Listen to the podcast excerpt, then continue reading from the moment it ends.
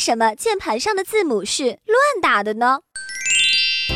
键盘出现比计算机要早七十年，在一八六八年，美国人克里斯多夫发明了机械打字机。最初的键盘就是按照 A B C D 这样的正确顺序的，